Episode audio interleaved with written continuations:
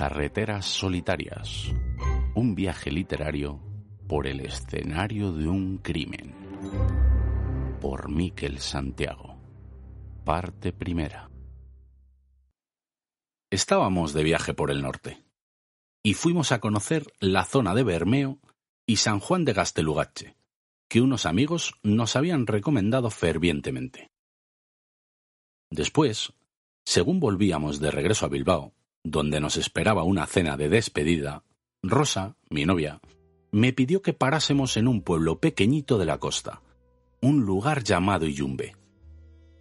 Me explicó que en su club de lectura habían leído un libro muy famoso que ocurría allí, y que había, además, una historia truculenta alrededor de aquello.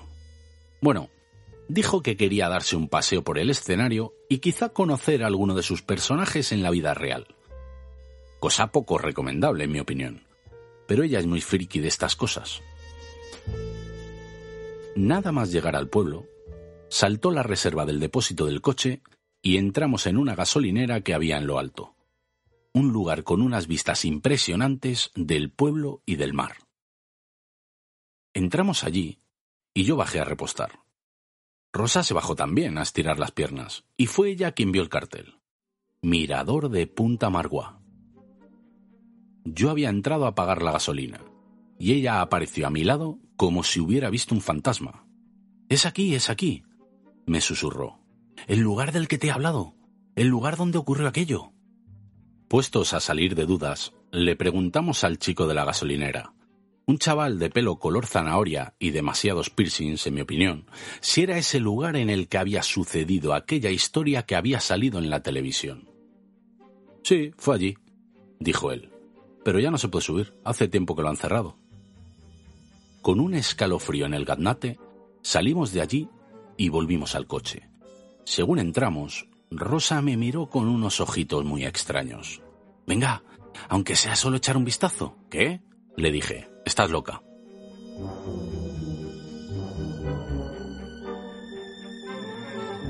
Rosa y yo solo llevamos un año juntos, Sé que le encantan esas historias que hay detrás de las novelas, pero ¿hasta el punto de querer visitar el lugar de un crimen? Reconozco que me sorprendí un poco, pero en fin, un tío enamorado hace la estupidez que haga falta por su chica, y tampoco era cuestión de quedar como un compañero de viaje soporífero. Así que le dije que sí, que lo haría.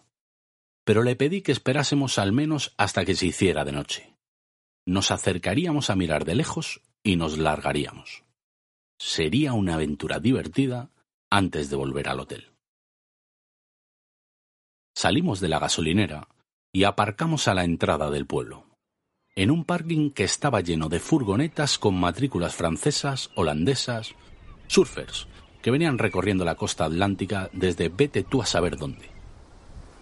Hacía un día gris pero templado, sin amenaza de lluvia compramos unos cafés para llevar en el bar del puerto y nos fuimos a beberlos a un lugar al que llaman la Atalaya, con unas vistas preciosas del océano. Bueno, estuvimos allí un rato disfrutando de las acrobacias de esos surfers sobre las olas. Entonces, Rosa se puso a hablar con unas chicas que estaban sentadas en el banco siguiente. Rosa es así. No sé cómo se lo monta, pero siempre termina hablando con todo el mundo. Las chicas eran del pueblo y conocían el libro. Claro que sí. Y toda la historia trágica y terrible que había sucedido en Punta Marguá.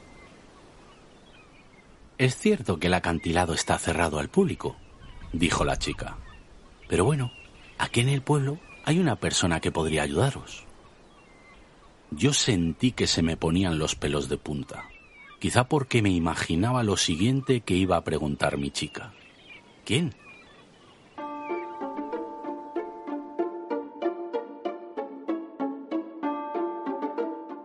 Estábamos donde nos habían enviado las chicas de la atalaya, al bar de un tipo llamado Alejo, en la calle que atravesaba el pueblo.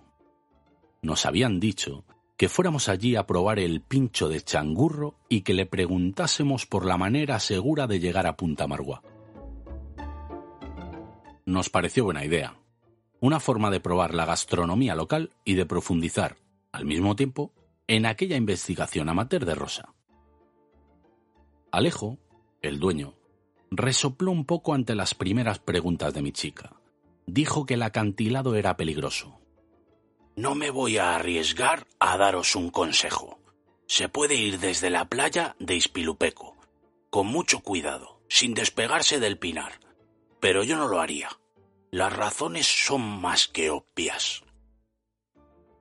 Claro que eran obvias. Eso es lo que yo trataba de decirle a Rosa con la mirada, mientras en mi boca se producía un exquisito maridaje entre un chacolí y el pincho de centollo.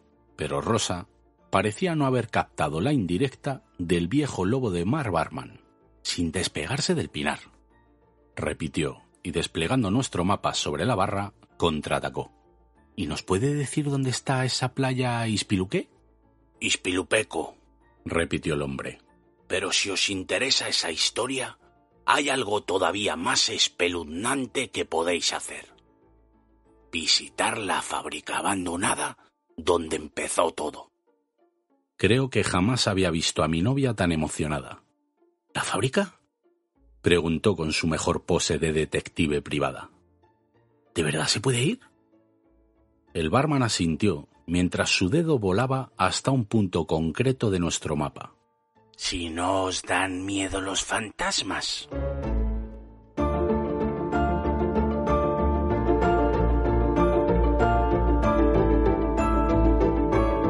Escrito por Miquel Santiago. Narrado por Juan Fraile. Música de la cabecera original por Ayer Ercoreca.